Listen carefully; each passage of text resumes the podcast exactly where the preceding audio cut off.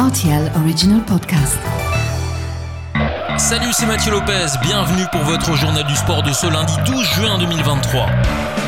En tennis, Novak Djokovic remporte le tournoi de Roland Garros et devient le tennisman le plus titré de l'histoire en Grand Chelem. Dimanche, le Serbe s'est imposé face au Norvégien Casper Ruud 7-6, 6-3, 7-5 en finale. Manchester City remporte sa première Ligue des Champions contre l'Inter Milan sur le score de 1 but à 0. D'une jolie frappe, Rodri a marqué à la 68e minute samedi soir.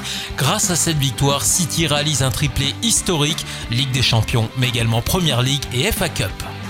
En football également, plus de deux mois après la défaite 6 à 0 contre le Portugal dans leur stade, le Luxembourg s'est incliné en match amical vendredi à Malte sur le score de 1 but à 0. Prochain rendez-vous pour l'équipe nationale, ce sera le 17 juin contre le Liechtenstein à la maison et trois jours plus tard en Bosnie pour le tour de qualification des éliminatoires de l'Euro 2024. Le cyclisme est ce grand jour pour Jonas Vingegaard, le leader de la formation Jumbo Visma, remporté dimanche le critérium du Dauphiné. Le maillot jaune n'a pas été inquiété lors de cette huitième étape. C'est Giulio Ciccione qui a remporté la dernière étape de ce critérium.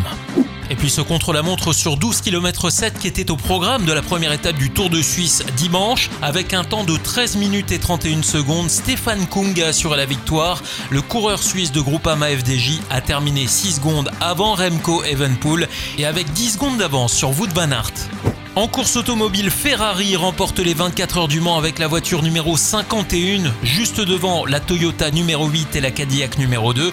Pour la première fois depuis 50 ans, la Scuderia est de retour dans la catégorie Rennes. On peut parler d'une édition de légende avec cette centième course qui a réuni pas moins de 300 000 spectateurs sur le circuit français.